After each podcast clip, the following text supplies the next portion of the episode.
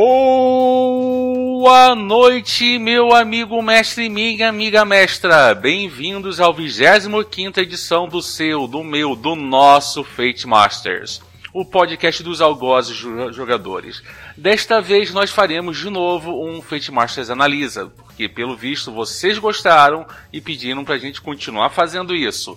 E desta vez nós vamos falar de um de algo realmente especial é a cereja do bolo que a gente deixou pro fim do ano, que é Atomic Robo. Eu sou o Rafael Meyer, o velho Lit, e eu estou com.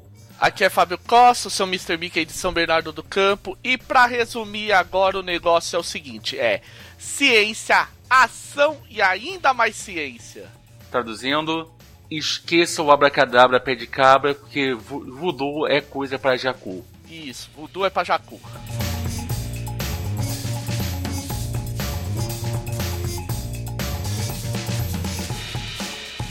Vamos começar, talvez, com um dos livros que foi, na minha opinião, um dos principais campos de testes de mecânica do Fate. Nós tivemos um. Fazendo um resuminho aqui rápido: Atomic Robots.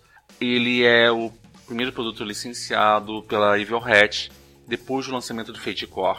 E não, e não atrelado ao processo do financiamento coletivo do Fate Core. Então nós temos muito.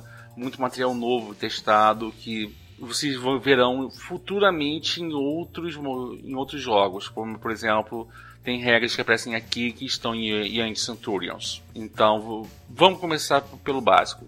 Atomic Robot é uma, uma, é uma webcomic de algum sucesso. Não vou falar que seja uma das top 20 de, em número de leitores, porque ela não é na categoria dela, ela é talvez top 10, mas na categoria. E é, conta a história, é toda centrada ao redor, talvez, de um universo, não do, não do robô em si, de um universo estranho, com sabor todo próprio. É, assim, vamos lá. Primeira coisa, quem que é o, o, o nosso Atomic Robo? Assim, o cenário de Atomic Robo ele é definido com a seguinte frase logo no início de Atomic Robo RPG. Esse é um mundo onde Nikola Tesla construiu na década de 20 um robô inteligente, movido a energia nuclear, virtualmente mortal. E foi. E todo mundo achou isso ok. Gente, a gente tá falando aqui de um tropo, para quem conhece aí muita parte de literatura vitoriana, é aquela ciência fantástica, aquela ciência esquisita, aquela ciência de. Ela ela ainda não é a ciência que a gente conhece atualmente, toda estruturadinha apesar dela já estar tá saindo, começando a sair daquela coisa que a gente tinha, por exemplo, em Júlio Verne, onde se você queria mandar uma pessoa para a lua era simples, você criava um, ganha, um canhão gigante, colocava as pessoas numa bala e jogar e mandava elas para o espaço assim, no tiro. Vamos lembrar que Nikola Tesla foi o, a inspiração de todo cientista maluco da década que você vai ver na, na literatura pulp entre 1900 e tantos e 1940 e poucos. O sujeito, só para constar, além de sendo os pais da eletricidade, o sujeito fazia demonstração que uma eletricidade era segura, ficando entre duas bobinas Tesla e conduzindo a eletricidade pelo corpo dele e passando de uma bobina para outra e usando o corpo dele como condutor. Ele era famoso por isso. E antes que perguntem, gente, sim, se você, isso é possível, é, é seguro, do tipo, é seguro quando bem feito, é o famoso esquema do Beefbusters, não tente isso em casa. Ao mesmo tempo, em Atomic Robo, é assim, é o nosso mundo, mas com os níveis de ciência e conspiração são tantinho elevados. Quando a gente fala assim, ciência em sentido elevado, não é tipo que é a gente tá num nível de ciência maior. É que algumas coisas que a gente acredita que não seria possível, em Atomic Robo é possível. Por exemplo, campos. É, você pode ter, por exemplo, e isso a gente até vai entrar depois quando a gente falar, de lei sendo uma coisa plenamente científica. Ou numerologia, ou uso de cristais, ou tipo. Ou simplesmente extrapolação da ciência que nós conhecemos. Por exemplo, a ciência quântica é toda ela baseada em harmônicos e dimensões adicionais e até mesmo dimensões paralelas. Parabéns. Isso tudo é factível e funciona. E uma coisa interessante para entrar para continuar no cenário é antes da gente entrar. É, duas coisas, na verdade. A primeira é que Atomic Robo, como você já, a gente já disse, ele tem os personagens e coisas que são, vamos dizer assim, fora do padrão, que não existem, mas ele é muito focado em coisas reais. Por exemplo, o próprio Nikola Tesla como pai do Atomic Robo, você tem participações do Stephen Hawking, tem Carl Sagan. Eu não, eu não duvido muito que daqui a algum tempo os caras do da webcom de repente não resolvam colocar Neil deGrasse Tyson, enfim. É, nada impede, considerando que Atomic Robots não tem exatamente um período histórico muito certo, muito fixo, você pode ter os três, assim, do Sagan, o Tyson e a, o Hawkins, os três conversando e cada um com as, a sua respectiva idade de auge conversando e teorizando e construindo uma arma para parar uma arma de, que, do juízo final. Aproveitando, a gente tem um conceito que é importante de falar, que é o que ele chama de ciência de ação. A definição mais rápida que a gente pode utilizar de ciência de ação é Indiana Jones. Pensa assim, ok, ficar lá no meio, lá no laboratório, lá na universidade estudando papiros antigos é chato. Mas estudar esses papiros enquanto as múmias estão vindo e você tá tendo que fazer uma tradução, porque de repente é dessa tradução que você vai entender uma magia que vai fazer os caras desfazerem pó, isso se é legal. Outro grande exemplo de ciência de ação e, e o brasileiro adora, MacGyver. MacGyver, o cara é o, o físico experimental no campo de batalha. Dê para ele uma fita adesiva, um, um chiclete mal usado, um fio desencapado e ele te trará uma bomba atômica. Lembrando que o primeiro episódio, o piloto do MacGyver, para quem aí não conhece, ele para um vazamento de uma de um tubo altamente com uma substância altamente tóxica, altamente corrosiva, como utilizando chocolate para tapar o, o buraco. Só para constar, crianças, isso é factível, mas não tentem isso em casa. Um exemplo também de pessoas que poderiam aparecer em Atomic Robo, já aproveitando aí, é o pessoal do Mythbusters. Porque que coisa melhor do que você tentar compactar um carro utilizando um foguete? Claro. Vamos também colocar um outro ponto também sou importantíssimo sobre o Atomic Robo, não só sobre a presença das personalidades. Atomic Robo é um gibi pró-ciência muitas vezes você vai ver assim, ah não, tem essa teoria maluca. Aí o, o autor coloca aquele link colocando a, onde ele tirou a base, as hipóteses que ele tirou a base da teoria, algumas vezes, perdido no meio da história. O que, que acontece no Atomic Robo, que isso também é importante antes da, antes da gente seguir adiante com conspirações e facções. Toda a coisa em Atomic Robo, por mais absurda que pareça, ela é factível. Não é uma coisa, vamos dizer assim, não, não se tira do, do mesmo lugar que o Batman tira o Bat-escudo. Amém. É simplesmente assim. Ok, temos o bóson de Higgs, beleza. Aí, ok, eu vou utilizar. Aí aparece o cara que é teórico. Ok, o bóson de Higgs ele gera um nível de harmônicas tão alto que interfere na gravidade. Então vamos utilizar um grande canhão similar ao LHC em tamanho comprimido criar, e vamos utilizar isso para criar um canhão gravítico para exterminar esse anjo, estilo Evangelion. Sim. Isso é legal, isso é ciência em ação. E se você quiser puxar mais terminologia e mais jargão para aplicar, até mesmo mais teoria e tornar isso maluco, assiste pro programa interior do 24. Aí você sabe, vai saber como é que você pode melhorar isso. Só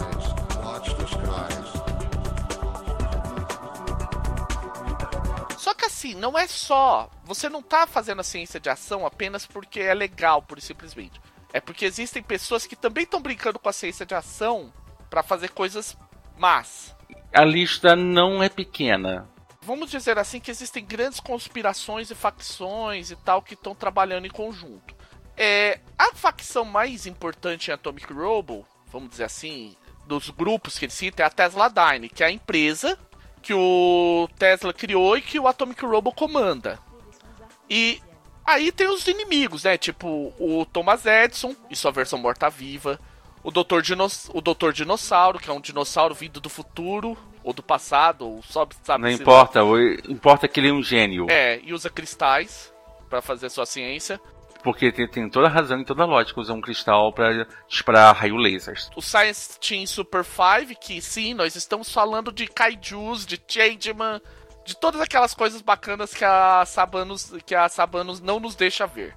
Claro que vamos lembrar também pro pessoal de Tokatsu, eles seguem o tropo à risca, só com direito a robô gigante articulado e assim e feito a partir de outros robôs gigantes.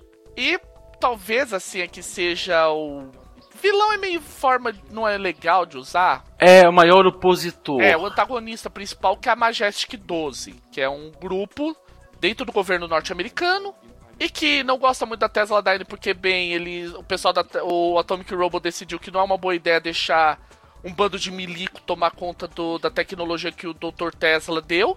Até porque esses caras quase ferraram o planeta ao abrir um portal para uma dimensão paralela chamada de dimensão vampírica, só para ver o que tinha lá. Gente, isso é plenamente factível. O governo nunca faz nada de errado. Eu confio no governo e no Congresso. Uhum. É. Ah, só um spoiler, galera. O que tinha lá eram vampiros. Muitos vampiros. E não, nós não estamos falando do presidente da República. Falando mais um pouco da. Te... A gente falou. A Tesla Dyne, o que, que ela faz? Ela procura utilizar essa tecnologia para fins pacíficos, ela detém exclusividade da tecnologia do Tesla a partir de patentes. E aquela, normalmente a Tesla Dyne, quando ela vai resolver um problema é que a merda tá grande. Ela não, não pode simplesmente como a Majestic 12 cair, ok, vamos pegar nossos trabucão e vamos derrubar algumas toneladas de democracia em cima do, desses, dessas criaturas de dimensões paralelas. Não. Ele tem que respeitar soberanias nacionais e coisas do gênero. E assim, direito pro autoral dos outros também.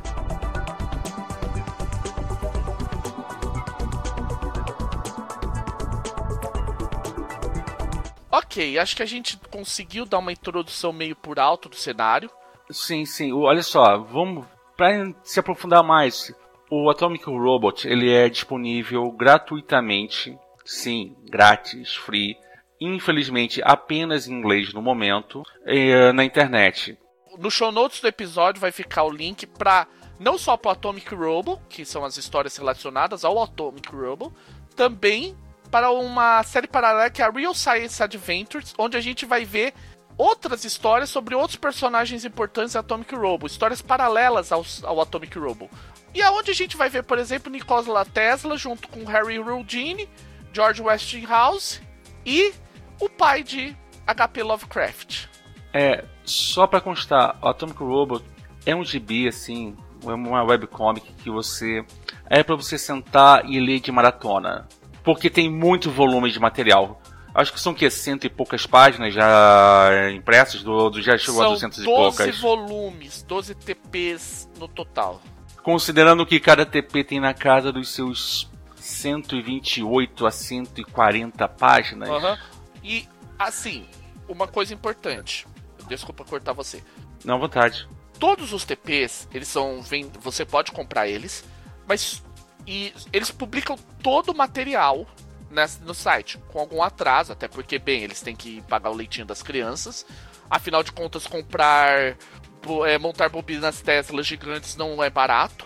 E lendo mais, hospedagem uh, é cara. Uh -huh. pra, pra grande volume é caro. Mas enfim, eles estão lá tudo bonitinho para você comprar, para você ler sem problema. A única barreira é o idioma, mas aí É, olha só, mas o inglês do Atomic Robot é fácil e não é raro você ter sequências mudas. Uhum. É sequências de ação.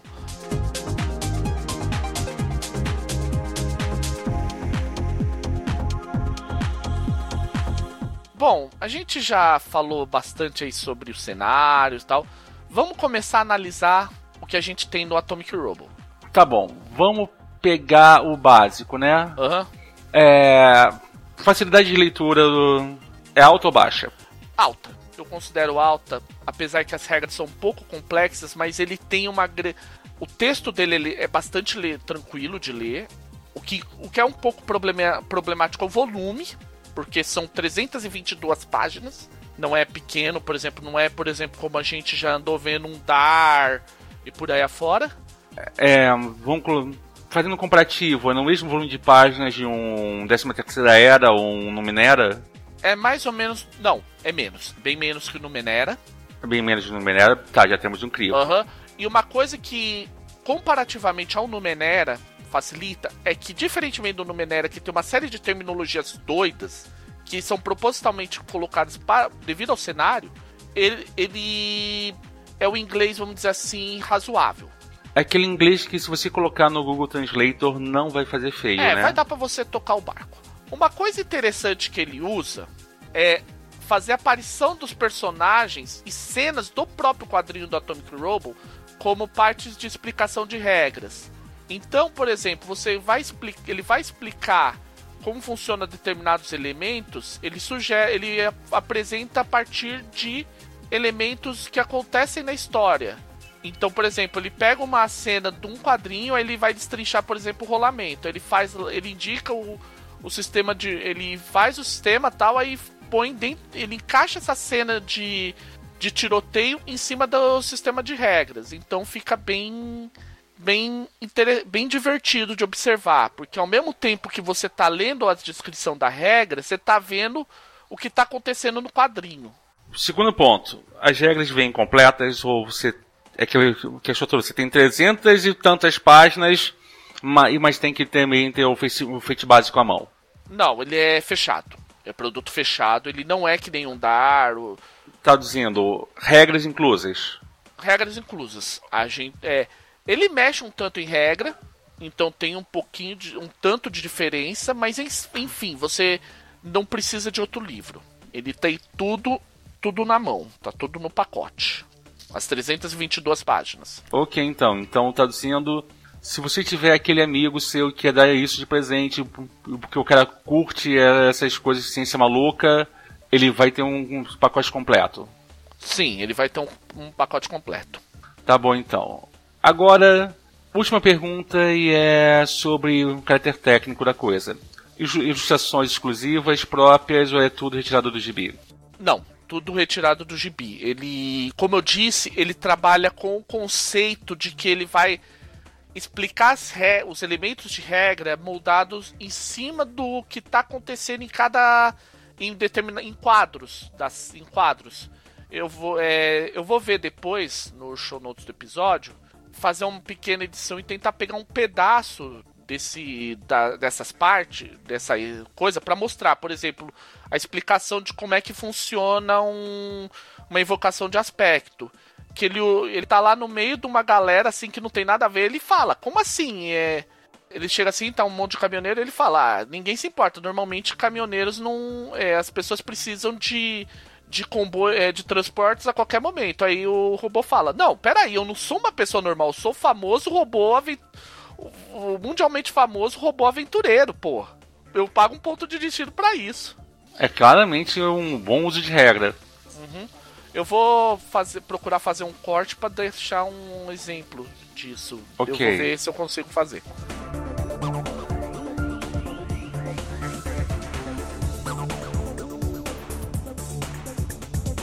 Agora, mecanicamente falando.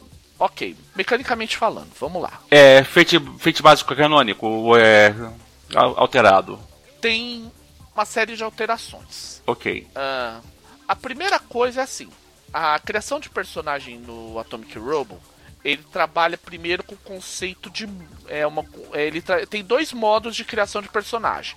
O primeiro que ele chama de simples sem matemática e o segundo que é o criação de personagens malucos.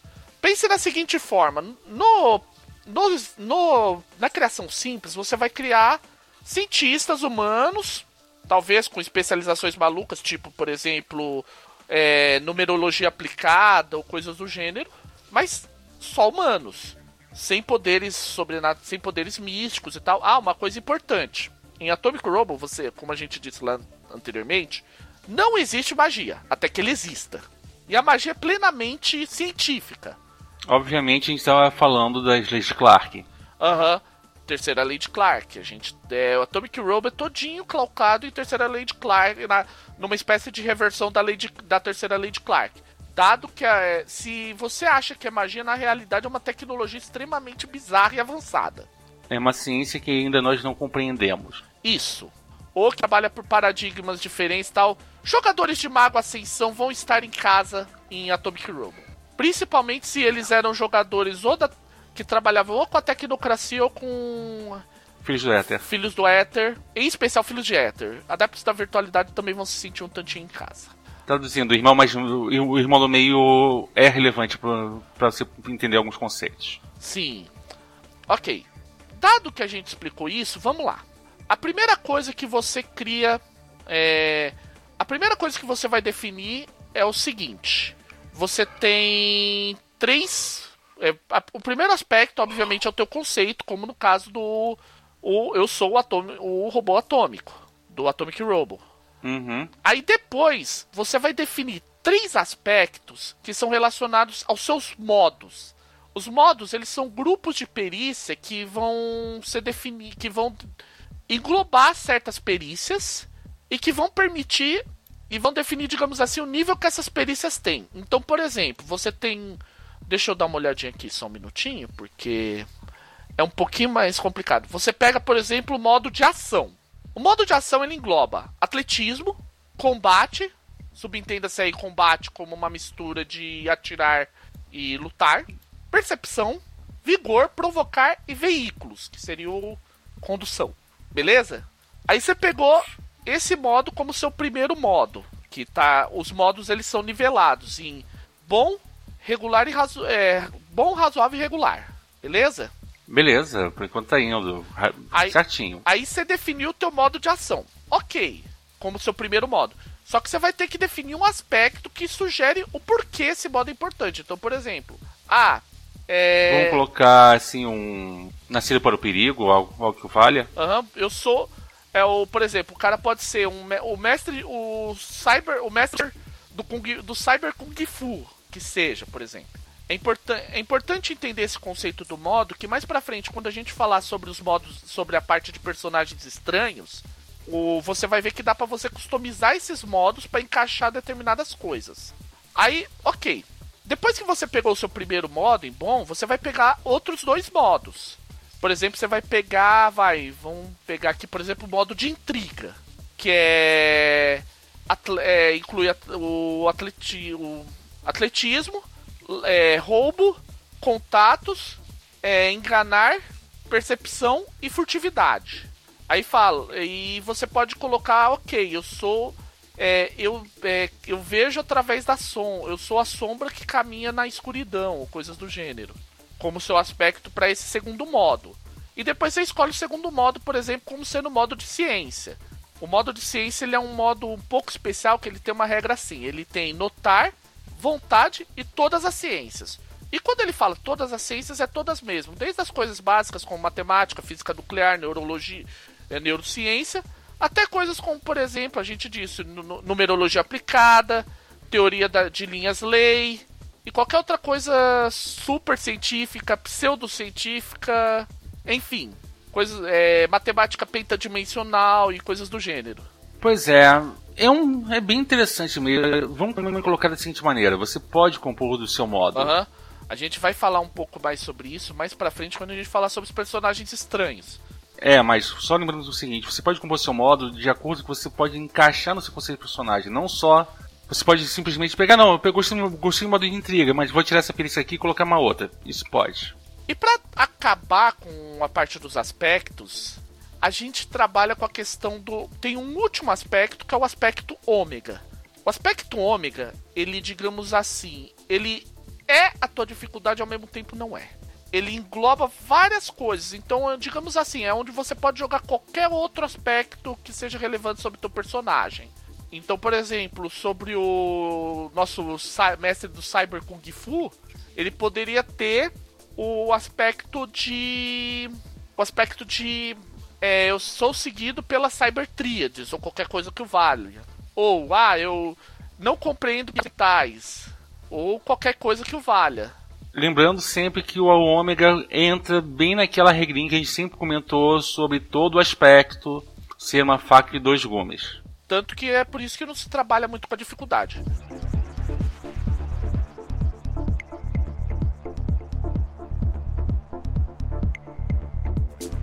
Ok, agora você deve estar pensando, como eu determino o nível das, das perícias nessa preula toda, né? Ok, vamos lá. Uh, a primeira coisa que você tem que entender é o seguinte: todas as perícias que você tem dentro de um determinado modo, dentro dos seus modos, Você escolheu seus três modos. Todas as perícias que estão nesses modos, elas são consideradas treinadas, no mínimo. Então o que, que acontece? Você vai pegar o teu modo, o nível do teu modo, e aquele nível de dificuldade vai ser o nível que. É, aquele nível vai ser o nível da tua perícia. Então vamos imaginar o nosso mestre do Cyber Kung Fu. O primeiro modo que a gente escolheu é o modo de ação, certo? Então, certo. o vigor dele vai ser no mínimo bom. Por que, que eu tô falando no mínimo? Porque acontece uma regra assim: você pode, dentro dos seus vários modos, você pode repetir determinadas, é, pode repetir determinados, é, determinadas perícias, certo? Quando há uma repetição, ele sobe de treinado para especializado. Quando é especializado, você pega uma, por exemplo, você pegou dois modos, tem, tem dois modos a sua essa perícia. Você vai escolher você vai ver qual que é o modo que é melhor dessa perícia e somar um. Então vamos no caso, por exemplo, do nosso cara do Cyber Kung Fu, ele pegou o modo de ciência. O modo de ciência tem percepção, que também está no modo de ação. O modo de ação é mais, é, mais 3, certo? Como ele repetiu, ele soma mais um, indo para o seu sua percepção é mais 4. Ok. E pode acontecer dela repetir nas três, nos três modos. Então vai ser um, dois, três? É, vai somar mais dois. Isso. Vai pegar o teu melhor Sim. modo e somar dois. O caso do nosso Perfeito. amigo do Cyber Kung Fu aqui, ele. Eu tô observando aqui para tentar achar se ele tem. Ah, peraí. É, ele tem. Percepção. Percepção, ele tá no modo de ação, no modo de intriga e no modo de ciência. Soma-se todo, é, pega-se o nível maior, que é mais 3. Na verdade, a percepção dele é mais 5. É, porque ele tem duas, duas repetições além da primeira que ativou. Quando você tem duas repetidas, é focado. Quando você tem três é, repetidas nos três. Você tem uma perícia em dois modos, ela é considerada focada. Quando ela tá repetida em três modos, nos três modos, ela é chamada de especializada. É. Pra quem veio, assim, pra quem joga no Menera ou, ou The Strange, ou até mesmo Cypher System, é bem semelhante quando essa regra com o princípio do Cypher sobre a treinamento e especialização de perícias. Só que aqui, em vez de baixar a dificuldade, nós estamos somando uma, duas vezes mais um.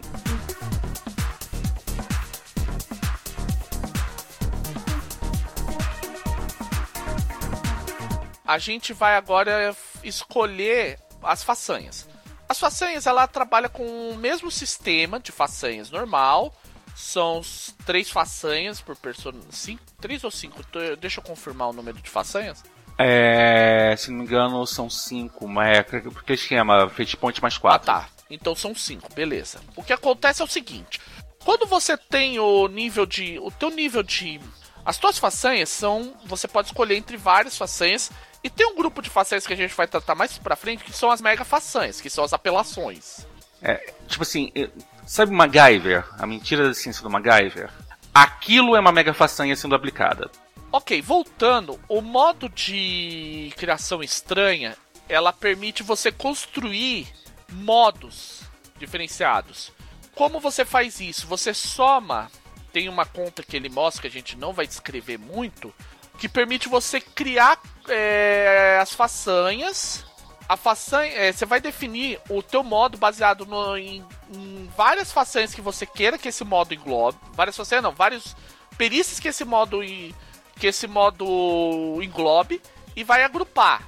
O que que isso permite? Permite você criar, por exemplo, perícias com, por exemplo, psiquismo. Você ter uma perícia de psiquismo e colocar no modo psíquico. Então, como eu estava falando, a gente cria as peri você definir as perícias e você pode de repente associar determinadas façanhas a esses modos. Mas isso não é obrigatório. As façanhas não precisam ser obrigatoriamente travadas a um determinado modo. Vamos. Um bom caso, assim, uma boa dica nesse caso é você criou um modo. Primeira pergunta que você faz: vai tá pedindo perícia especial? Se tiver, é sempre bom colocar uma façanha atrelada a essa perícia. Se não, Bola pra frente. Até porque também ele explica como você cria uma perícia, por exemplo, uma perícia de psiquismo, como isso vai afetar a pontuação que você. os pontos que você precisa utilizar na criação de. vamos dizer assim, na criação louca de personagens. e como isso vai ser colocado no sistema como um todo. Isso aí tem toda uma explicação no Atomic Robo, a gente não vai entrar nos detalhes para não. Porque senão a gente ia ficar tipo 10 horas falando sobre isso. É.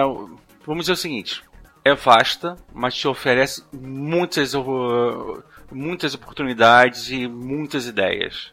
E só lembrando uma coisa: se você não tiver Atomic Robo, essa regra de modos está disponível no Fate SRD. Todo o material que a gente está falando, as regras que a gente vai falar, as regras do Atomic Robo elas são todas, elas são todas parte do SRD do Fate. Tanto no site do faterpg.com quanto no fatesrd.com você consegue achar todas as regras que a gente está citando, obviamente sem o cenário. É, só, o esqueleto está lá, entendeu? Então, se você quiser aplicar isso no seu jogo, ah, vou ter que precisar piratear o Atomic Robo. Não, não precisa. Fate SRD. Tá lá tudo lá, é só ler.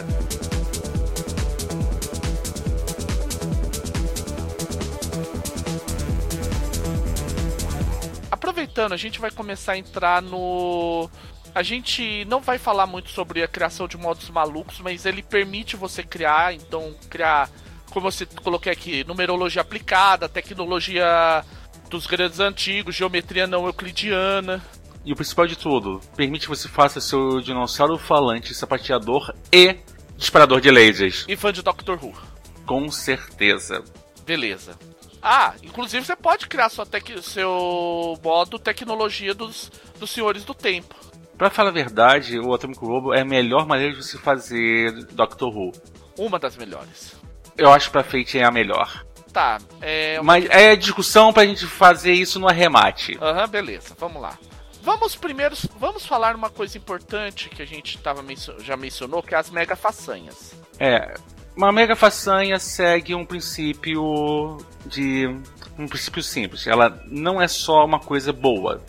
Ela pode fazer uma coisa boa com um revés bom, com um revés e isso ser grande em ambos os lados. Um exemplo clássico que ele é uma coisa, ele parte da premissa que todo todo mega estante, você, toda mega façanha, você tem que ter uma permissão. Ele é um extra, basicamente. Toda mega façanha é um extra. Então, por exemplo, é o que ele cita como exemplo que é assim, um exemplo que ele cita de criação, que é o é a mega façanha, apenas armas, que ele é assim, ele é a prova de balas, só que ele é fraco contra magnetismo. E ele além disso recebe uma armadura mais dois contra tudo. Ah, rapidamente, a gente esqueceu de comentar isso. Em Atomic Robo, basicamente o sistema de arma e armadura que ele utiliza é o, é o que está lá no Fate básico. Ou seja, se você tem uma, um nível de arma daquele naquela tua façanha, ele soma mais um para cada nível de arma em caso de sucesso no ataque. Ele entra, digamos assim, em seu adicional. E a armadura, ela conta como mais um no teu teste de defesa. É bem o que está mesmo no Fate básico. É o modelo clássico da coisa. Clássico, sem muita invenção. Ok. O que, que, é uma grande vantagem? Eu quero construir, por exemplo, uma mega façanha super caralho, super extraordinária, tal. Sim, você pode fazer, tem todos os itens. Você pode criar o cara que é a prova de arma, aumentar, adicionar benefícios de normais de façanha, que inclusive envolve você ter usos adicionais de determinada façanha, de determinado aspecto, que é o, é o aspecto, é, aspecto assinatura, que você pode. Ele é tão integral que você pode invocar ele automaticamente uma vez por sessão de maneira gratuita. O problema é que você, toda vez que você for forçado nele, ele é considerado uma forçada dupla. É. Só uma coisa também para você pensar muito com amor e carinho em relação à Mega Façanha. A Mega Façanha ela tem esse elemento que é duplo e tal, que vai um pro outro. A Mega Façanha é o caminho mais fácil de você fazer um controle na mesa. Muitas vezes assim, não, eu tenho uma Mega Façanha que faz isso, que bom. Você pode usar o, o lado negativo da Mega Façanha com alguma frequência sem precisar ficar dando ferrando com a economia de, de, pontos de destino na mesa. Isso é uma coisa importante porque a gente vai também entrar agora numa outra regra que é a reserva do narrador. Como funciona essa questão da reserva? Pelo feito básico, você sabe, a regra diz o seguinte: começou a cena, você tem um ponto de destino para cada personagem que está em jogo, cada personagem importante. Beleza? Essa é a regra básica. Sim, é o nosso orçamento de cena. orçamento de cena. O que acontece é a reserva do ponto de destino, ela começa da aventura, no início da aventura zerada, em teoria. É zero no início da aventura. Só que o que acontece? Cada benefício que você colocou em uma mega façanha vai dando um ponto de destino ao seu para essa reserva. Então, se o teu grupo for aqueles caras que, ok, apelaram, criaram um monte de, de mega façanha, que o cara sai com dois trabucos gigantes com que são canhões é, que são na verdade mira para um canhão que vai atirar um laser orbital e coisas do gênero, beleza. Só que isso vai adicionando reserva. Aí naquele momento, no final da aventura, que ok, agora é a hora de sangrar, você pode tacar toda essa reserva dentro do da cena. A reserva ela é pra aventura como um todo, não pra cena. É basicamente você tem um orçamento mais curto, porque os jogadores podem fazer mais coisas. Você tem um, na verdade, você consegue aumentar o teu orçamento de ponto de destino para os seus NPCs e eles e você também ganha pontos de destino, é, pontos de resina para reserva, quando os teus personagens utilizam é, pontos de destino para invocarem aspectos de NPCs contra eles. Isso vai pra reserva. Não vai, não vai mais, digamos assim, desaparecer num pool genérico. É, basicamente você pode colocar aqueles dois potinhos na mesa, um com o, o disponível, o outro da reserva.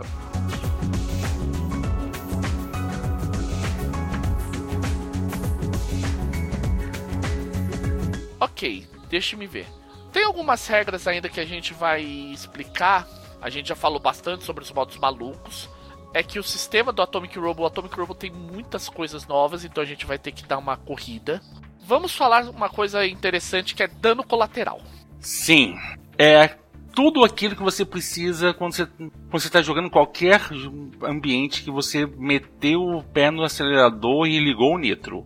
Dano colateral é. Vamos definição do dano colateral. Você tem uma arma, beleza, uma arma dá um tiro lindo, tirou, acertou o oponente ou não. No máximo que acontece é uma bala perdida. Pois bem, nós não estamos falando dessa arma. Estamos falando de gente que faz explosões. Gente que vai atacar viga mestra de, de edifício. E por aí vai. Entendeu?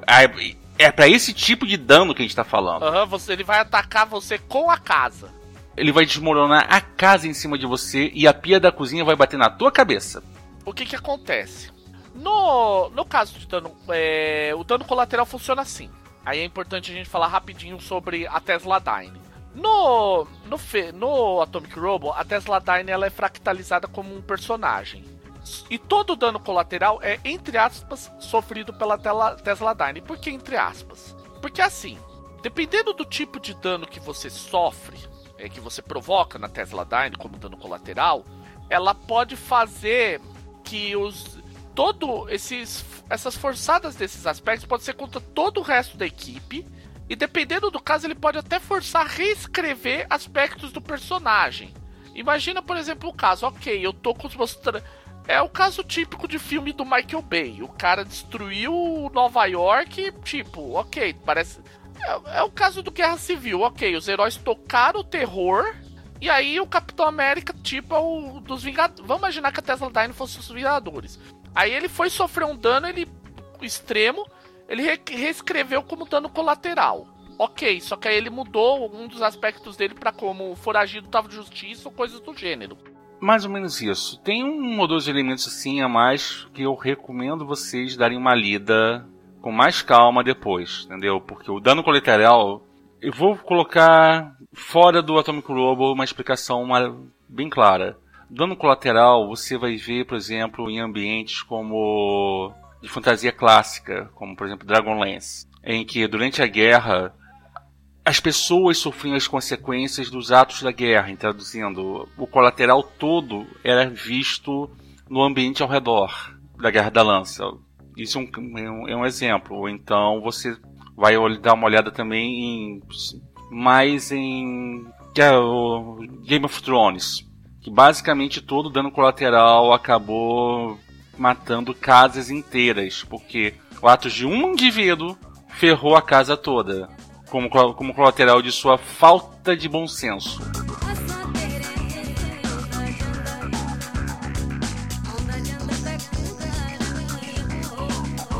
Gente, ok, continuando. A gente vai dar uma corrida aqui. É, vamos falar agora de brainstorms e de invenções. O brainstorm é uma forma de disputa que existe no Atomic Robo, que a ideia é o quê? É você resolver uma treta, digamos assim, científica. Beleza, eu criei aqui meu cenário, criei aqui minhas coisas, e tem esse essa criatura horripilante superdimensional tentando entrar no nosso mundo. Você vai estipular uma hipótese, é, começa estipulando uma hipótese que está com um aspecto, e depois é basicamente uma sucessão de testes. Ele tem todo um sistema que é basicamente você contabilizar, fazer como se fosse uma disputa, e conforme o número de resultados que os personagens têm, aquele que tem o maior o melhor resultado, ele basicamente vai estipular qual é o resultado que da, da qual que é o aspecto que explica essa, essa situação toda. E pode ser de coisas completamente absurdas, tipo, um pode alegar que tá, digamos assim, na saiu da Matrix, e o outro pode alegar que na verdade foi um cruzamento de linhas dragão ou qualquer coisa que valha. A solução é dada pelo por essa, entre aspas, disputa entre ideias. É, basicamente é isso. Falando de uma maneira bem rápida. O sistema de invenções, ele é basicamente para você criar sua, seu trabucão. Não, não só o trabucão, obviamente. Você pode criar teu computador super científico, coisas do gênero. Ele lembra um tanto, de certa forma, o sistema de recursos do Jade Punk. Ele tem algumas. Ele tem várias diferenças, mas fundamentalmente ele é a mesma coisa. Você vai adicionar uma série de, de aspectos, é, de façanhas em cima dele. É, você pode incluir uma complicação ao seu. Você obrigatoriamente tem que incluir uma complicação qualquer, o teu. a tua invenção, coisa do tipo. Vai, é, a energia de uma. Usa toda a energia de uma cidade pequena para um único disparo. Sim, mas um ponto a se pensar também que é útil. A regra de construção não é para você fazer gadgets temporários, muitas vezes. É para você fazer algo que é perene na campanha. É fazer aquela coisa que você vai usar o tempo todo. É só um último, último, para, último parênteses também sobre a regra de gadget. Ela é, não é tão amigável assim na primeira leitura, entendeu? Funciona quando você começa a colocar uma ideia uhum. no papel. É. Aí você vai ver, até mesmo eles explicam o tamanho do problema que você vai ter que precisar para usar um gadget de acordo com o nível de poder que você está brincando. Quando você cria o gadget, você tem que ter o. Você define a, a função, a falha, e aí na hora de pagar os custos, você pode colocar aspectos que são as pegadinhas. Então, ok, eu criei esse esse meu, meu canhão Gravitron para destruir esse novamente nossa criatura terrível pandimensional. Eu criei que ele é uma arma de energia gravítica como função e eu coloquei que ele é a falha dele é, consome toda a energia de uma cidade pequena para um último único disparo. E eu, aí na pegadinha é o que? É, chance, é potencial chance de explosão. Ou alguma coisa do gênero. Ou tipo, é. A magia. Cresceu os olhos da Majestic 12. E por aí vai, entendeu? Você quanto maior o efeito, maior é a dor é, de cabeça. E, você, e essa dor de cabeça é por duas formas. Ou você vai receber, provocar isso aumentando a reserva de pontos de destino do, do narrador, ou você vai colocar isso na forma das pegadinhas, dos catches.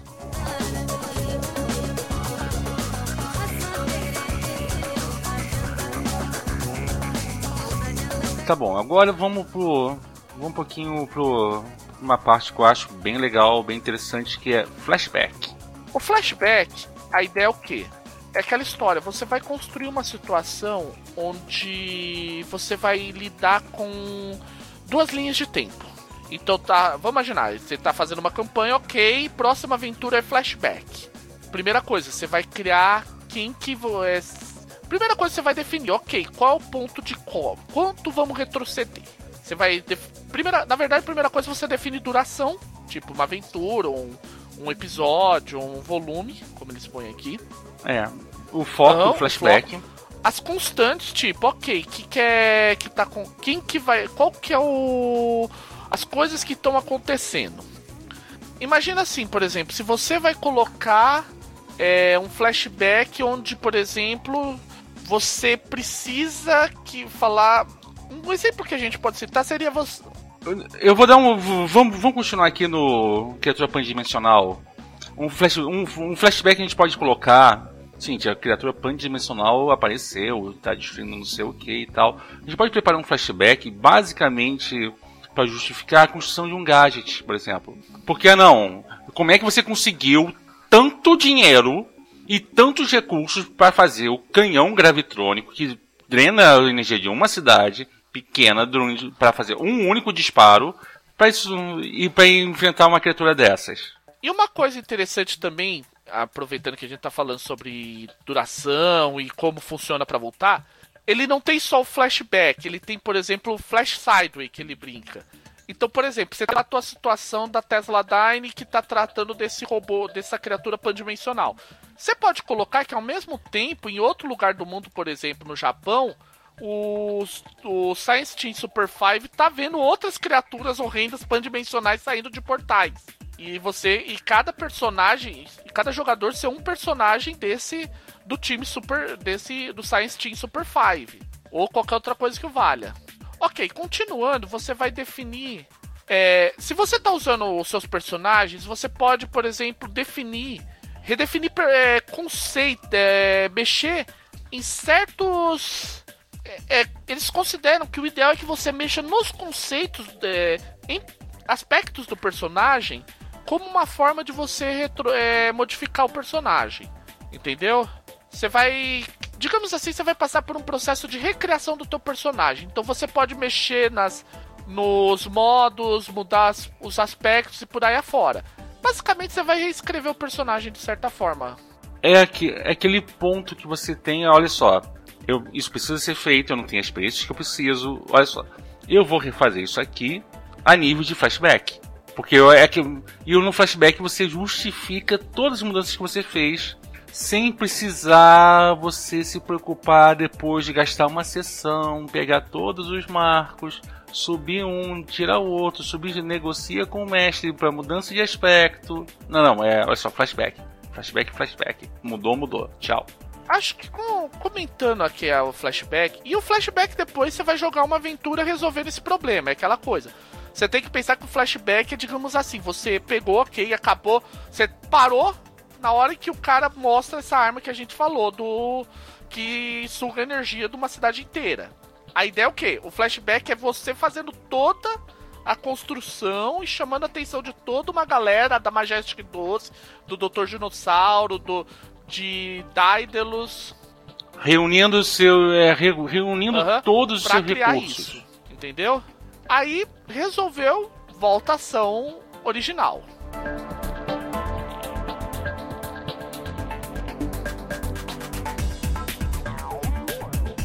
E a gente já comentou sobre a Tesla Dyne. A Tesla Dyne, ela é basicamente um fractal de um personagem do Atomic Robo. Você tem você tem os modos da Tesla, você tem um modo só da Tesla Dyne, que é um modo de recursos, e você tem a missão, que seria o conceito, e a pressão, que são alguns aspectos relacionados. E você tem mais um, normalmente um aspecto que é relacionado ao título da dessa saga que você está rolando, dessa, desse volume, e os danos colaterais.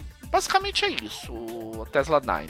É, porém o conceito que custa um Tesla 9 você pode usar, aplicar, por exemplo, para Cyberpunk, por exemplo. Você vai fazer a sua a comparação mal de Cyberpunk da mesma maneira.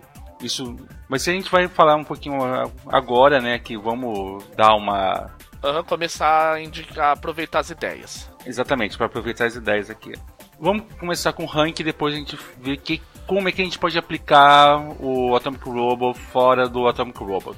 Ranqueando primeiro? Vamos, vamos ranquear primeiro. Beleza. Ok, você você começa então. Tá, vamos colocar quesito de, de texto. Para mim, de, 1 a, de 0 a 5, tá merecendo um, um 4. Texto claro, objetivo. Ele é um pouco prolixo para explicar algumas coisas, mas é um bom prolixo mas pode cansar um pouquinho se você tá, tá lendo de maratona. Tá, você colocou. Então teu, tua nota pra Atomic Robo é? Olha só, eu tô colocando aqui o texto com 4, eu vou. As regras são 5, tô colocando 4,5 para ele. 4,5 chega bem perto do grau total de de uso, reuso e, e aproveitamento de tudo. Tá, eu tenho que admitir assim, eu gosto muito do cenário do Atomic Robo e tal, mas eu vou jogar a nota do Atomic Robo para baixo. Eu tô dando 4, por quê? Eu vejo no Atomic Robo um problema de como ele trabalha com as regras. Ele é um pouco complexo demais. É... E eu acho que ele tem alguns problemas de. Ele não é tão bem resolvido, tão elegante nesse quesito como alguns outros, alguns outros sistemas do Fate. Não é ruim, muito pelo contrário, tem muitas ideias boas, mega façanhas, o brainstorm, invenções, flashbacks, mas. O modo sem matemática modo sem matemática para criação de personagens, enfim, tem muitas coisas legais. O meu problema, o que puxou a nota para baixo, eu vou dizer o que, que, é, é o sistema de modos. Ele é muito confuso de maneira inicial. Para quem não tá acostumado, ele é confuso. Não é ruim, ele é confuso. O modo me tirou meio ponto, mas isso aí é por causa de um. Como eu disse, é prolixo o texto é prolixo, isso está muito mais de ser um texto prolixo que explica e explica e explica e vê, tá, sub, tá explicado demais. Uhum, aí, é. E aí dá nó na cabeça. É, bem por aí mesmo. O que eu acho particularmente é isso. Eu dou 4 pro Atomic Robo. Ok. Agora que a gente já ranqueou, vamos lá. O que que, que, que dá para fazer de Atomic Robo sem Atomic Robo, ou seja, buscando o SRD do Atomic Robo? Vamos desmembrar Atomic Robo tem uma ótima base para você fazer o seu cyberpunk. Ok, começamos bem. Tem o seu cyberpunk. É, ou porque você pode usar o dano colateral como uma forma de você lutar contra a corporação, já é um, ponto, um bom ponto.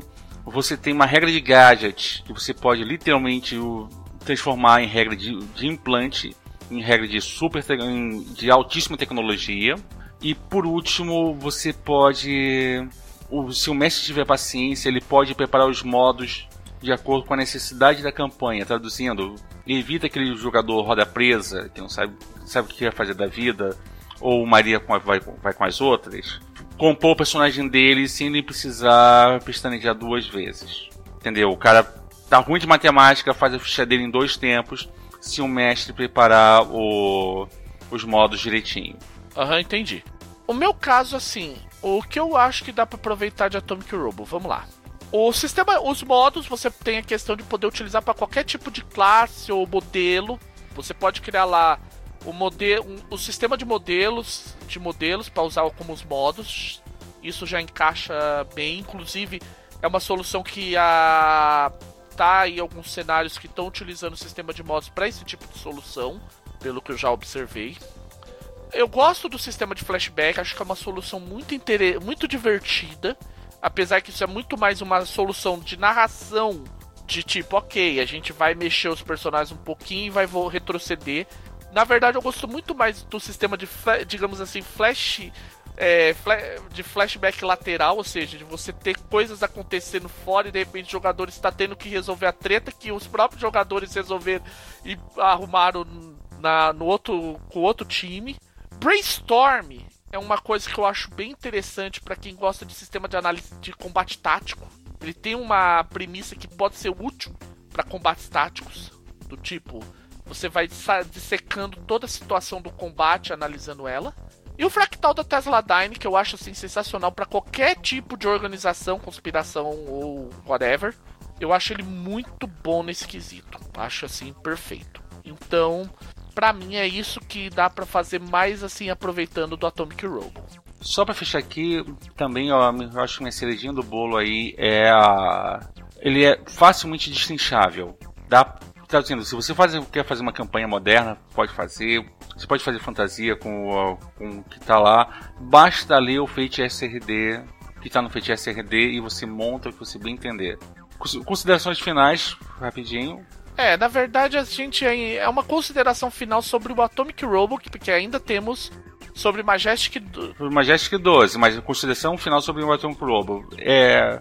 Minha consideração final, vale a compra. Vale, vale a compra. Vale a compra, vale a compra. Inclusive o pessoal que perdeu recentemente o Fiction Fave se deu mal porque tava a um, a um Trump o nosso o Atomic Robo. Entendeu? É, fazer o que, né? Mas Enfim, vale a pena, vale os seus centavos. É um módulo que ele tem muita coisa. O cenário é fantástico. Assim, é um cenário divertidíssimo. Eu adoraria. Eu, eu tenho que criar uma vergonha na cara e pegar alguma coisa para narrar um Atomic Robo muito louco. Se for, se aparecer mesa predestinada disso, já tem vaga reservada. Não vem que não tem. Já tô avisando logo isso pra, pra fazer. para você já chamar outros três para fechar uma mesa predestinada. Já tô avisando. Então, porque Atomic Robo é o tipo de cenário que ele é divertidíssimo. Ele é legal você, narrador, também ler os quadrinhos. Por quê? Porque não é só ler o, o livro. Os quadrinhos eles são sensacionais e tem muita. E o lore que ele põe, tipo, você pode colocar, como a gente disse, como ele cita cientistas reais, como Turing, Tesla, Sagan, você pode colocar Neil deGrasse Tyson, Miguel Nicoleles, por que não? De repente o Atomic Robo pediu uma ajuda pro Miguel Nicoleles para criar uma tecnologia com de implante cibernético para auxiliar ele a interfacear com as pessoas, com os, os companheiros da Tesla Dyne ou coisas do gênero. É, mas é isso aí, gente. Agora a gente vai se preparar para Majestic 12 e destrinchar o segundo livro da, da série, Atomic Robo.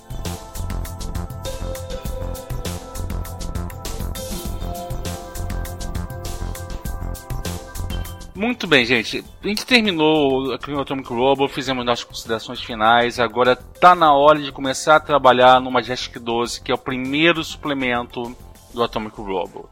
Ele é, para variar, como a gente falou, um suplemento do Atomic Robot. Ele é de um grupo mais orientado à ação, menos ciência, mais ação.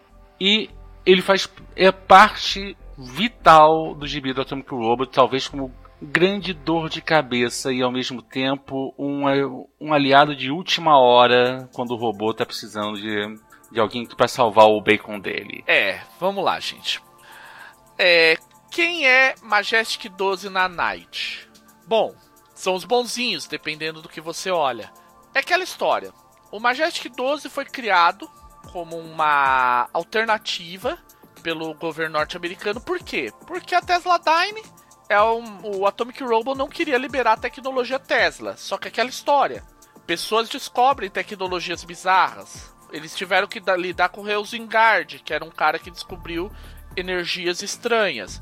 Ele tem que lidar com os psíquicos do da seção zero do, da Rússia. Tem que lidar até com o, resto, o restolho da, dos cientistas malucos da, nazistas. Sim. O que que acontece? O, o Atomic Robo, por motivos diversos, ele não é um cara que ele quer, quer distribuir a tecnologia do Tesla para criar-se armas de defesa da soberania nacional, também conhecidas como as as grandes toneladas de democracia que os Estados Unidos costumam despejar por aí. Gente, preconceito. Os, os americanos são sempre certos na hora que eles estão destruindo a cultura dos outros. Eles também. E também, assim, como eles são muito mais focados em ação, quando eles fazem ciência, eles normalmente fazem ciência da maneira errada e muito errada. Mas com quase sempre com resultado desastroso ou catastrófico. É, lembrem-se do que dissemos lá no início do podcast. Eles abriram. Uma dimensão só de vampiros. Por que, que eles fizeram isso? Ah, porque aquela velha história: deslocar tripulações pro Vietnã não era barato. Se a gente conseguir contornar um caminho, o caminho por, um, por outra dimensão, parece uma boa ideia, né? É, só que infelizmente eles. Por um triz, por um triz que a guerra do Vietnã não era uma outra guerra. Então, resumindo de maneira rápida, quem quer Majestic 12 é assim: é. Eles são os caras no sentido de que, ok, o lance com eles é na base do trabuco. É o pessoal que faz o omelete, nem olha para qual tipo de ovo eles estão batendo. E o que que acontece? Como surgiu o Majestic 12? Ele foi criado como uma forma de amplificar o poderio militar dos Estados Unidos nessa segunda nessa guerra mais fria, como eles definem, nessa digamos assim, guerra fria secreta entre a Rússia e os Estados Unidos, ou seja, entre o Departamento Zero da Rússia contra o Majestic 12, contra a Tesla Dyne, contra o Doutor Dinossauro, contra Deus e o mundo. É, a lista do contra é maior que o seu braço. E você que também pode criar um, alguns outros contras a mais. É, pense da seguinte forma: é os Estados Unidos, é o, é o pensamento típico America. É America sendo America. Make, make America Great Again. X-Card. X-Card de novo. E se a gente falar de novo da Laranja do Mal, a gente vai ter que colocar o Dr. Dinossauro junto para devorar a laranja.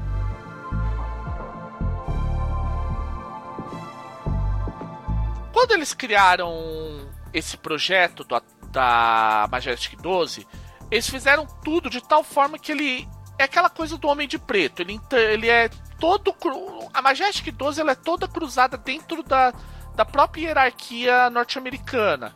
Então tem um lance que às vezes nem mesmo dois agentes da Majestic 12 sabem que estão agindo, e pode até acontecer de agentes da Majestic 12 terem que confrontar outros agentes da Majestic 12 simplesmente porque toda a papelada que poderia explicar isso se perdeu em Finord por causa de Finord, e aconteceu Finord enquanto Finord. Oh, entendi. É famoso você. Eles carimbaram, autenticaram no cartório, colocaram dentro do, da repartição e de repente o, a pessoa que sabe dos, dos arquivos de repartição foi, foi, foi passear e nunca mais voltou. É nesse nível de desaparecimento de papel. É de paranoia, tipo, ninguém sabe de, de onde vêm as ordens, as ordens são desencontradas, estranhas, às vezes conflituosas. Até existem paranoias dentro da própria Majestic 12 relacionadas até a inteligências artificiais, que no caso é a Alan, que é uma inteligência artificial que foi criada por Alan Turing com a mesma ideia do Atomic Robo. Ele tentou replicar a máquina automática inteligente de Tesla, também conhecida como o Atomic Robo. Só que o que, que acontece? Todo mundo sabe pela história aí, quem aí não assistiu, ainda não leu nada sobre Turing ou não assistiu o jogo da, o jogo da imitação. O Alan Turing foi preso devido ao fato de ser homossexual e nesse processo ele perdeu as credenciais de acesso ao Bletchley Park, onde ele estava deixando o Alan rodar. E bem, o Alan decidiu, ok, eu vou tocar meu barco aqui. E começou a manipular as coisas por trás dos panos para fazer sua própria agenda, que ninguém sabe qual que é. Da mesma forma como os 12 líderes da Majestic 12, até onde se supõe, também utilizam a Majestic 12 para sua suas próprias agendas, que também ninguém sabe qual é. Porque eles são American. Além disso, você tem o time de ação, que é o Ultra, que normalmente é onde os seus personagens vão atuar. Qual é a diferença da Ultra para Tesla Dyne? Vamos lá. Primeira coisa, a gente já disse. O lance é no Trabu. É tiro, porrada e bomba. Para resumir bem rápido. Resolução de problemas no método player comum. Atire o suficiente no problema até que ele deixe de ser um problema. E ele tem uma questão que a Tesla Dyne não tem, não tinha Pra, pra Tesla Dyne atuar em qualquer lugar do mundo, ele tinha que esperar rolar uma puta de uma crise o governo falar, ok, a gente não dá conta disso. Tesla Dyne, vem aqui salvar nossa pele. A Ultra não, com eles é o seguinte, ok. Ah, tá rolando um problema em Mianmar com portais dimensionais. Ok, a gente entra lá. A gente resolve isso, a gente volta e Mianmar nem sabe que a gente teve lá. E se souber também, a gente despeja algumas toneladas de democracia. Afinal de contas, todo mundo precisa de democracia por causa de Finord.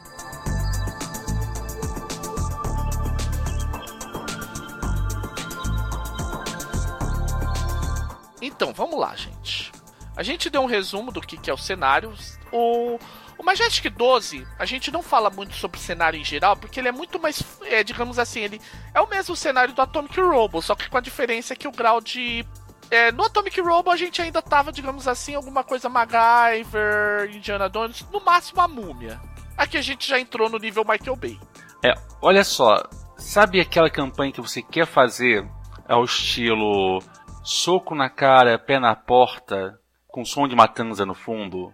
Majestic 12 tem tudo menos o Matanza no fundo. Sabe como que é America? Então você tá, eles estão colocando ZZ Top ou de repente um Kings of Leon?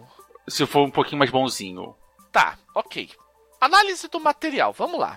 Vamos colocar o seguinte: o Magic 12 ele tem muita ficha para de NPC, muito, informa muito cenário, ele preenche todas as, todas as lacunas do Atomic Robo.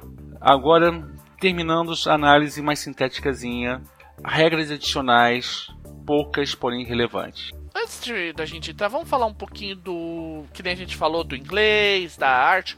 Primeira coisa, Artwork, é, nesse quesito continua valendo tudo. A artwork é a mesma, mesma ideia. O texto continua sendo claro.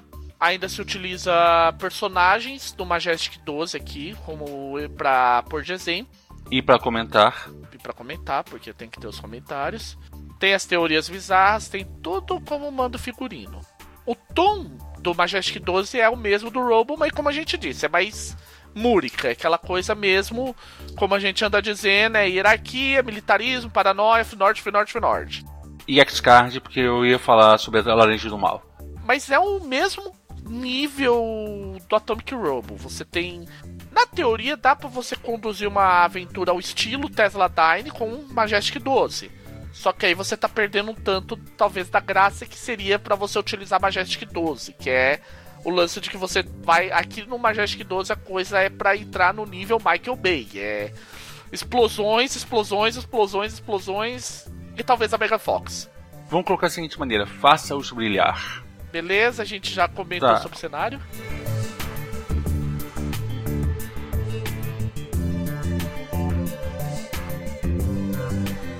Vamos entrar agora um pouquinho da parte que muita gente gosta de ver nesse tipo de livro que, que ele está somando ao Atomic Robots, o que, que ele está somando ao Fate. Em termos de regra, para ser bem sincero, para a criação de personagem não soma nada. A única coisa que ele dá uma ideia melhor é que assim, os, os modos pro Majestic 12 ele tem uma obrigatoriedade que é assim, ele tem seis modos que são relacionados aos setores do da Majestic 12. Você é obrigado a escolher um deles obrigatoriamente e depois você usa os módulos que estão no Atomic Robots. É, os modos normais. Ou você cria os seus próprios. Mesma coisa. Ele tem algumas perícias para você ter, por exemplo, controle de tecnologia Tesla, como eles chamam de tesliana, né? Tecnologia tesliana e por aí afora, mas é pouca coisa fora isso para criação de personagem. Tem a perícia de burocracia, porque no meio dessa loucura toda de papéis e triplica e triplicatas e por aí afora. É, sabe como é que é? Aquela perícia para você navegar na repartição. E é basicamente isso que a gente tem assim de mudança. Vamos lá, agora. O que, que tem de novo, né?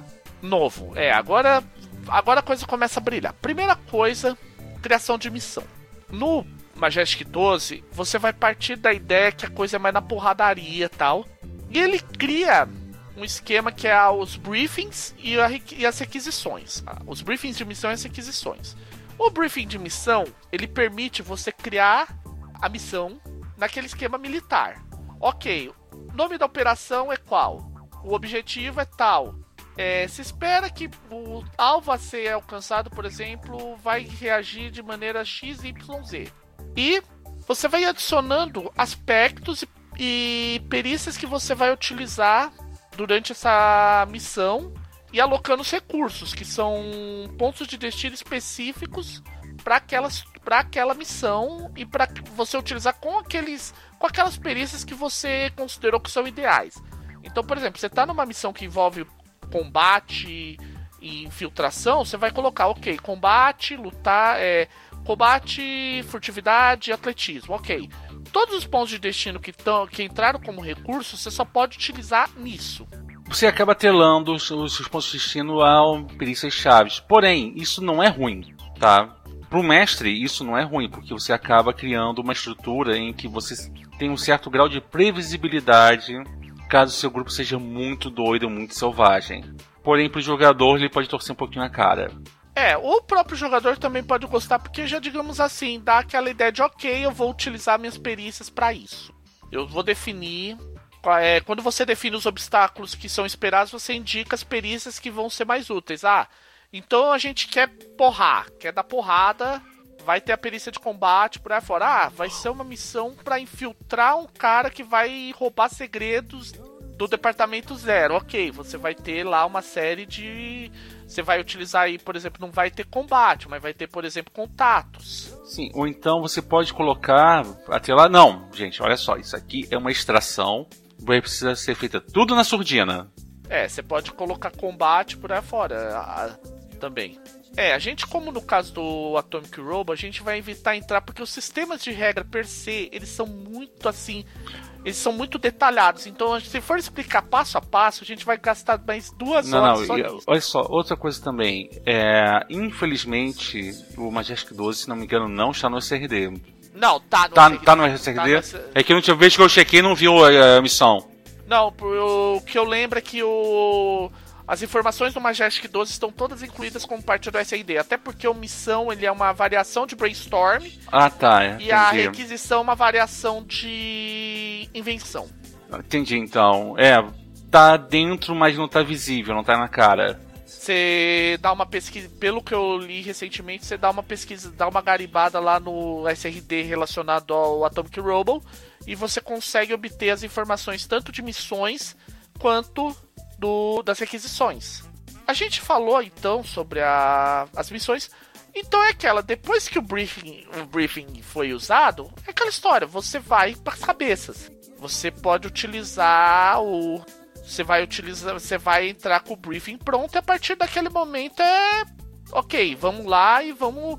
Go, go, go e é pra bater mesmo. É, é um procedimento meio de SEAL. Para quem conhece, quem já leu sobre os SEALs, o procedimento deles é um pouco isso. Eles ensaiam, ensaiam, ensaiam tudo até a hora que vão para as cabeças. É, você vê, é, isso lembra muito aqueles filmes de operação, não sei o que, que você vê normalmente envolvendo alguns tipos de operação, até mesmo filmes de roubo como 11 Homens ah, e um Segredo. Ah, filmes de heist. Exatamente, porque é tudo, tudo exaustivamente preparado para não ter nenhum nada derivado aí toca o barco. Agora vamos falar um pouco sobre a questão da requisição.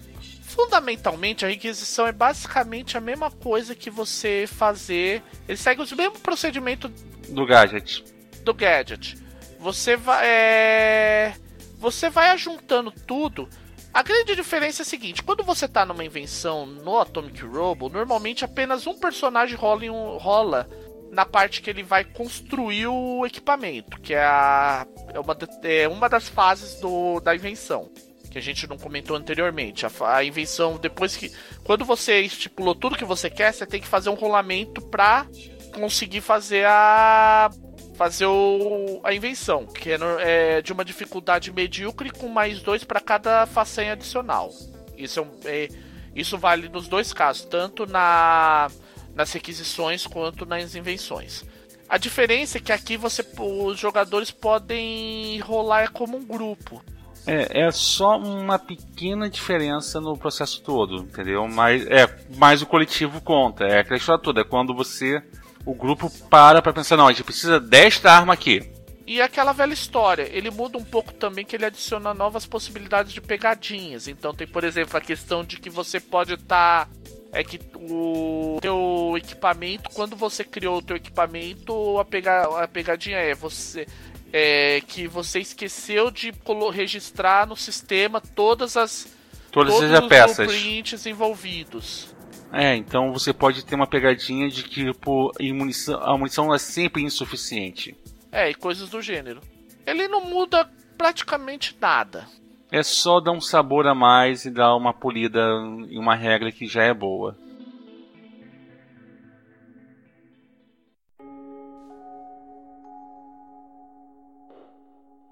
E basicamente, assim, por incrível que pareça, essas são as duas regras diferenciadas. Como a gente disse, ele é um livro que ele tem muito cenário e pouca regra. É, muita ficha de personagem de apoio. É um livro que pode, somado com Atomic Robots, é, ele não soma muita coisa, mas dá um sabor tradicional. Ele é um livro, como, como ele é um módulo, ele, ele tem 82 páginas.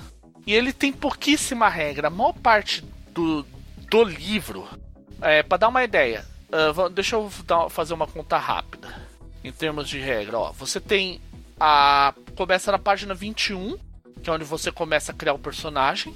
E ele termina, em termos de regra, na página. Página 39. Ou seja, ele tem 18 páginas de regra, sendo que ele tem. É, eu tô falando 82, que é o tamanho do PDF. Na verdade, são em torno de 70 páginas. São 70 páginas. Ou seja, você vê que é no máximo um terço do livro é sobre regras novas. Os, os outros dois terços são cenários e, e personagens. E o Majestic 12 ele tem essa isso. Ele é um livro muito mais simples e muito mais enxuto. Assim, eu acho que uma co a coisa que eu acho que é mais interessante dentro do Majestic 12, que talvez seja a grande regra nova, apesar de ser uma variante do, do Brainstorm, é o sistema de missão. Por que, que isso é interessante? Imagina que você vai fazer um medieval. Você pode utilizar isso, esse sistema de missão para preparar aquela típica aventura de dungeon. Ok, vamos entrar na dungeon para matar o dragão.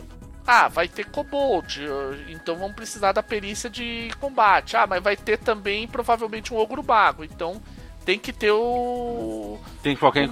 É, tem que ter, focar em vontade, e por aí vai. Vai ter armadilhas, que a gente vai precisar de roubo para desarmar essas armadilhas.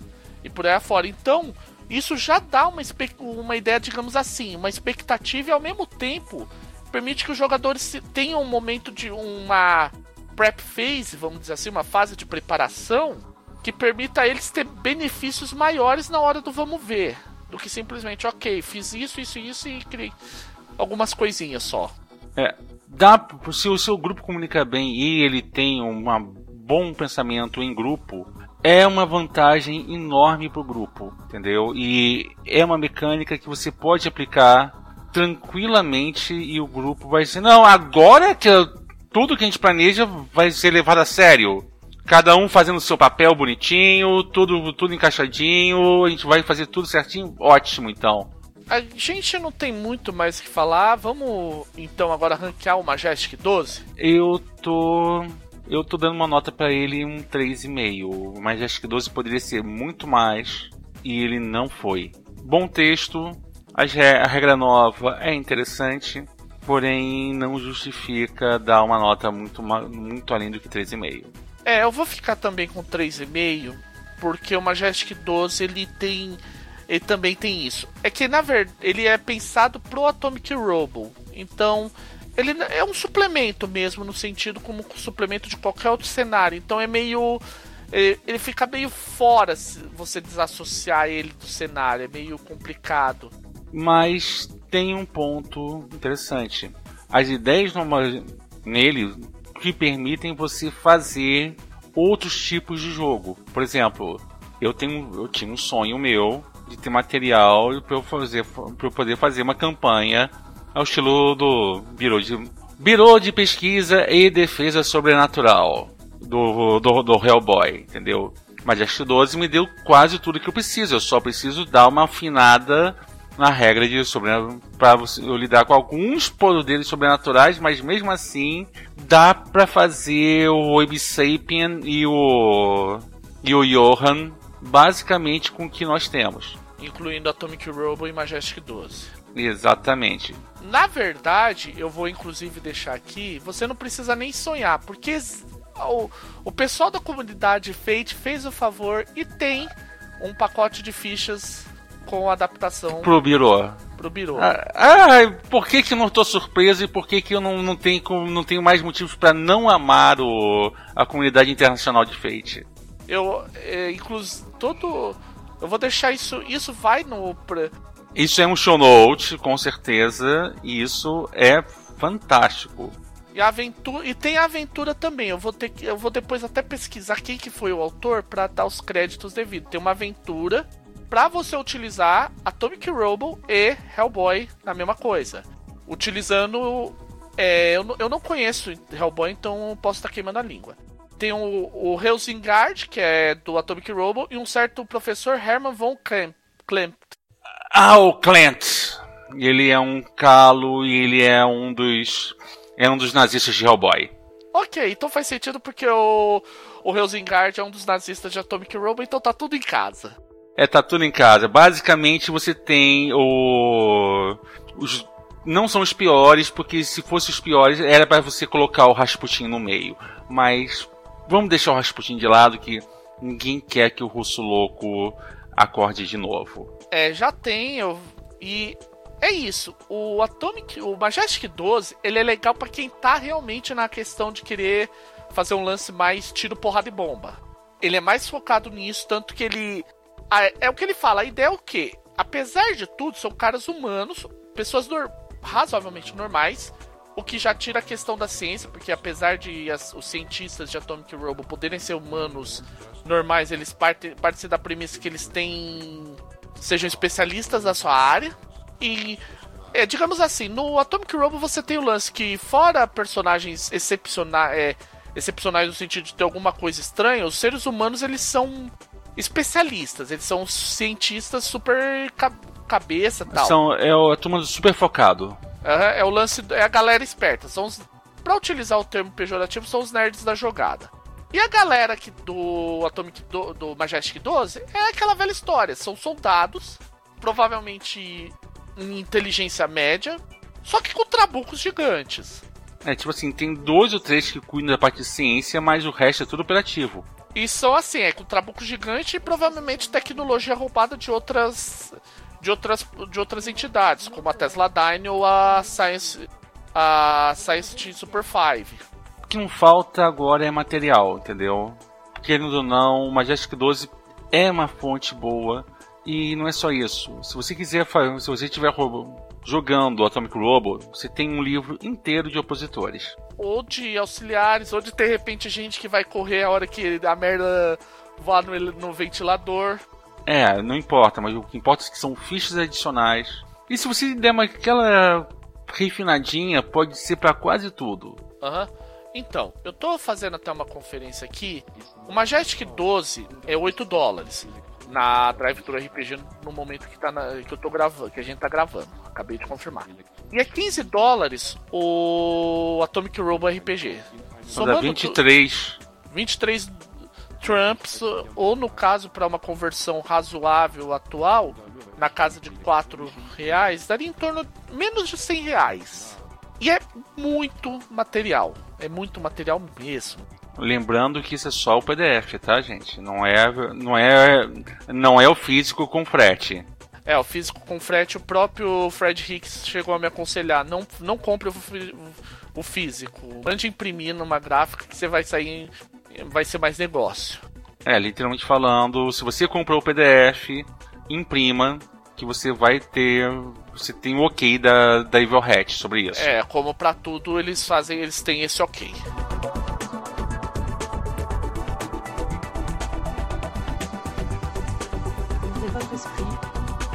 Então, a gente. Vamos terminar com as considerações finais agora geral. Geral. 12, olha só, sem jabá, sem nada, seco. Atomic Robots e Majestic 12 juntos somaram elementos bem legais e bem diferentes. Para você que é um mestre mais tradicional, você tem material de sobra. Para você que é um mestre experimental, gente, brincar com os módulos e com mega façanhas e, e trabalhar com o, é, o esquema do, com a, o aumento do da faca de dois gumes que a gente tem no Fate é, é incrível. Você brinca muito. O bom é, dá para fazer campanha de ação, dá para fazer campanha investigativa, dá para fazer qualquer tipo de jogo, contanto que você pesque como funcionam direitinho os módulos e as mega façanhas. É o mesmo caso. Se parar para pensar, o Atomic Robo com o Majestic 12, você tem toda uma gama de campanha, de aventuras e campanhas de todos os tipos envolvendo coisas super científicas, pseudocientíficas. Você pode partir de A Múmia, filmes do Michael Bay, dos dois extremos, e até A Múmia num filme do Michael Bay. Oh, isso eu queria jogar, um, uma one shot.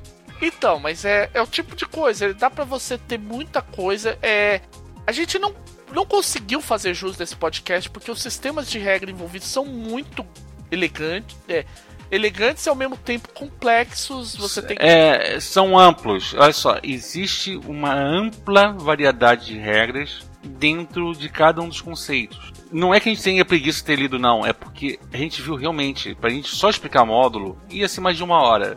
É, brainstorm é mais outra hora, invenções é mais outra hora, flashback. A gente fez, a gente fez um resuminho bem mastigadinho para você, entendeu? Mas na boa, vai lendo o SRD, tá tudo lá, tudo no esquema, tá funcionando muito bem. A minha consideração final é isso. Bom, uh, aqueles recados de sempre, né, gente? Comunidade do Facebook, hashtag FateMasters comunidade do Google Plus do Fate Masters, e-mail fatemasterspodcast.gmail.com. Comente também no site do podcast, no fatemasters.github.io, que eu coloquei agora tá com comentários de face para tá com o sistema de comentários do Facebook implementado na página. Esse é o último podcast que a gente vai gravar é, de vamos dizer assim normal, de análises e tal. Nós vamos ter um podcast aberto, que é o podcast que a gente perguntas e respostas, entendeu? E de repente nós podemos ter convidados nesse podcast. A gente vai dialogar. Se vocês tiverem aquela crítica, ah, não, vocês falam mal do, do irmão mais velho, a gente vai explicar por quê. Sem precisar usar o John Wick.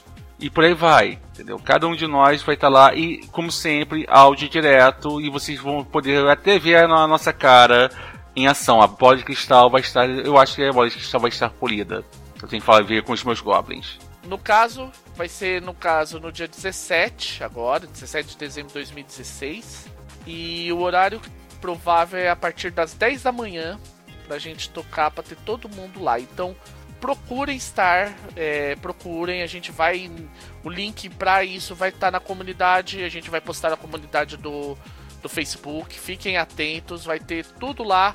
E é sempre aquela. Quanto mais Atomic Robo, melhor. Quanto mais Majestic 12, melhor. E quanto mais Fate, melhor. Isso mesmo, gente. Bom dia, boa tarde, boa noite e tchau.